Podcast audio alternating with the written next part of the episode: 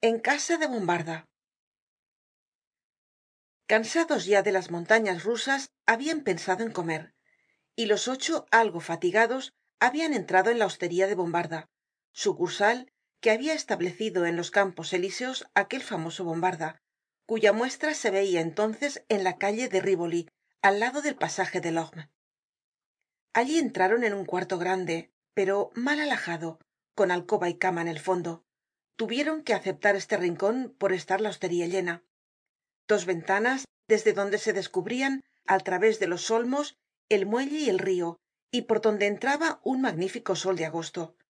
Dos mesas en una de las cuales habia una montaña de ramilletes mezclados con sombreros de hombre y de mujer y en la otra las cuatro parejas sentadas alrededor de un monton de platos bandejas y vasos y botellas frascos de cerveza y de vino poco orden en la mesa y algun desorden debajo.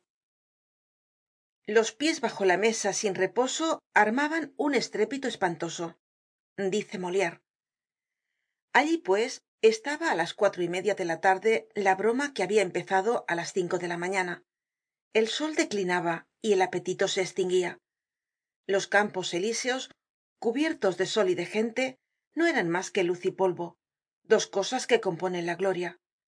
Los caballos de marly mármoles que relinchaban hacian sus cabriolas en una nube de oro. Los coches iban y venian un escuadron de guardias de corps con el clarin á la cabeza bajaba por la alameda de neuilly. La bandera blanca rosada vagamente por el sol poniente flotaba en la torre de las tullerías. La plaza de la concordia llamada entonces de luis xv rebosaba de paseantes. Muchos llevaban la flor de lis de plata suspendida de una cinta blanca de aguas que en todavía no habia desaparecido de las botonaduras. En varios puntos y en medio de los paseantes que formaban círculo y aplaudian habia corros de niñas que tiraban al aire una pelota borbónica célebre entonces destinada á anatematizar los cien dias y que tenia por estribillo. Devolvednos nuestro padre el de gante devolvednos nuestro padre gran número de habitantes de los arrabales con sus trajes de fiesta y aun tan bien con flores de lis como los ciudadanos en el gran cuadro y en el cuadro marigny jugaban á la sortija y daban vueltas en los caballos de madera. Otros bebian algunos aprendices de cajistas llevaban gorras de papel y se oian sus risas. Todo estaba hermoso. Era aquel un tiempo de paz incontestable y de profunda seguridad realista. Era la época en que el prefecto de policía anglés terminaba un informe reservado al rey acerca de los arrabales de parís con las siguientes palabras bien considerado todo señor no hay nada que temer de esta gente. Son descuidados é indolentes como gatos. El pueblo bajo de las provincias es inquieto pero el de parís no lo es. Estos son unos hombres muy pequeños señor. Seria necesario poner dos de ellos uno sobre otro para hacer uno de vuestros granaderos. No hay temor ninguno por parte del populacho de la capital. Es muy notable que hasta la estatura haya decrecido en cincuenta años el pueblo de los arrabales de parís tiene menos estatura que antes de la revolucion no es temible. En fin es una buena canalla. Los prefectos de policía no creian que un gato pudiese convertirse en leon pero este es el milagro del pueblo de parís.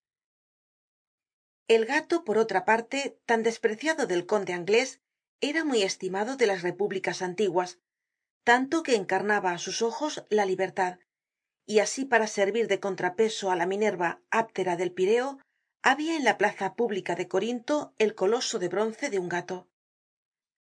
La inocente policía de la restauracion creia muy bueno al pueblo de parís. No es sin embargo tan buena canalla como se creia el parisiense es al francés lo que el ateniense al griego. Nadie duerme mejor que él. Nadie es mas francamente frívolo ni mas perezoso nadie tiene aspecto mas olvidadizo pero no hay que fiarse. Es dejado pero cuando tiene enfrente la gloria es admirable en su furia. Dadle una pica y tendreis el de agosto. Dadle un fusil y tendreis un austerlitz. Es el punto de apoyo de napoleon y el recurso de danton. Se trata de la patria se alista. Se trata de la libertad. Levanta barricadas. Cuidado sus cabellos encolerizados son capaces de la epopeya. Su blusa se convierte en una clámide. Mucho cuidado. De la primera calle grenetat que encuentre hará unas horcas y cuando suena la hora este hombre tan pequeño crece se levanta mira de un modo terrible y su aliento es una tempestad.